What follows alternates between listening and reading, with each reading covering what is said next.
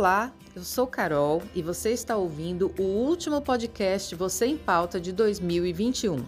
Eu sou Marina e, como você já sabe, procuramos trazer para o programa reflexões que podem alcançar todos os colaboradores do sistema FIEB.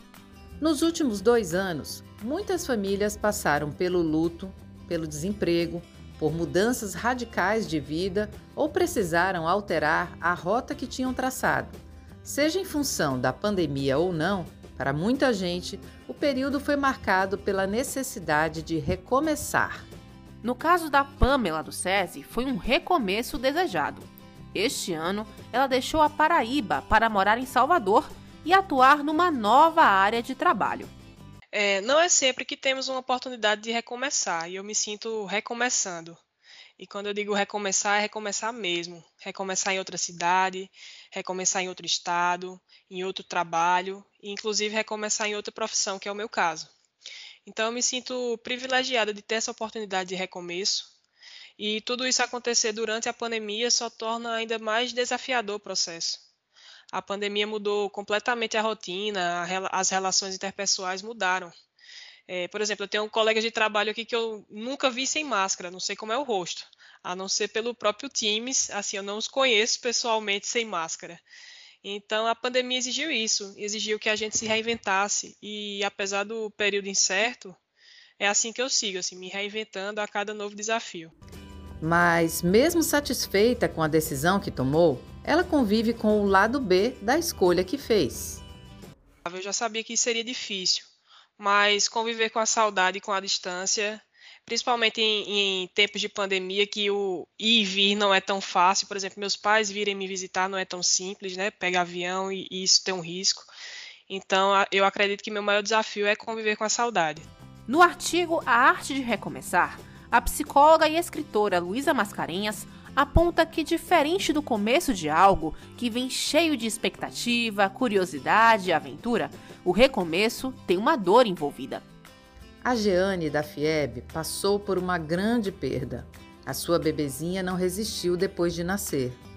Ela faz uma analogia do seu processo de recomeço com a técnica japonesa que valoriza as imperfeições do que se quebrou porque eu tive numa situação que eu, tudo isso eu não sabia se eu conseguiria retomar mais, né? Fiquei um tempo ainda sem querer me comunicar direito e tal. Mas aí veio, foi surgindo essa felicidade novamente, a vontade de retomar, de viver, de trabalhar. E, e aí eu me, me rememorou essa história desse vaso, né? dessa técnica japonesa que é o kintsugi né? E, e aí eu tomei para mim isso, que era como eu estava me sentindo naquele momento. E hoje é como eu me sinto, né? Fiquei toda despedaçada mesmo, porque é uma dor que eu nunca tinha experimentado na vida. E, uhum. e hoje eu consegui me colar para reencaminhar, me reencaminhar na vida. Talvez aí esteja a chave para encarar os recomeços. Eles têm numa mão o passado, a nossa bagagem e acenam para o futuro pois, como explica o psicólogo Altino Barros, a gente não pode zerar a vida, a gente segue em frente. Não tem como a gente começar do zero, não tem como um indivíduo começar do zero. Não, não, tem essa, não existe essa possibilidade. Né? A gente começa do zero quando a gente é um bebê. Tá? Agora, adulto já tem várias questões, não tem como a gente zerar e começar novamente. Né? Não tem como resetar. Talvez seja essa a, a ideia, sabe? A gente tem uma ideia de que a gente pode reiniciar e começar do zero. E isso não existe. Né? Existem aparelhos, existem em, em, em, filmes, em jogos, aí sim a gente pode resetar ou reiniciar as coisas, mas na nossa vida não. Esse resetar, começar do zero. Com as coisas que eu passei, eu vou lá fazendo arestas e vou ajeitando ali, melhorando, trazendo algumas coisas, mas do zero, zerar, zerar, não, não dá. De um acontecimento tão doloroso e delicado, a Giane hoje tem um entendimento. O controle não está conosco, né? O controle está realmente com a vida. E ficar prontos para o que possa ocorrer e mesmo que ocorra um desfecho não desejado, né, como a experiência que eu passei, que a gente possa também confiar, confiar de que tudo na vida tem seu ciclo, né?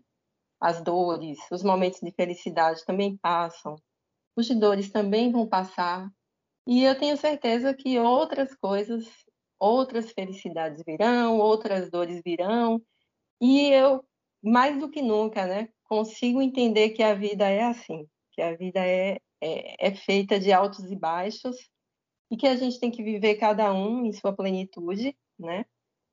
E é isso que, que também é por isso que estamos aqui, eu acredito, né? Para que a gente possa saber lidar melhor com cada situação que nos é apresentada, porque o nosso objetivo aqui é, é de evoluir. O Vinícius do IEL precisou se mudar para longe, Belém do Pará, de onde trabalha de forma remota. Ele também aprendeu algo importante sobre recomeçar. Com essa necessidade de recomeço em uma cidade diferente, eu aprendi que eu sou muito mais forte do que eu imaginava ser, né? Quando eu comparo principalmente como eu pensava em janeiro de 2021, que foi a data que eu me mudei para cá, e como eu penso hoje, eu vejo que eu aprendi, que eu amadureci bastante e que as coisas elas são super possíveis, que no momento que elas acontecem, normalmente a gente não está preparado para lidar com elas, mas a gente vai amadurecendo, a gente vai lidando com a situação, a gente vai aprendendo com as coisas difíceis que acontecem no caminho. Gostou deste conteúdo? Nós queremos saber.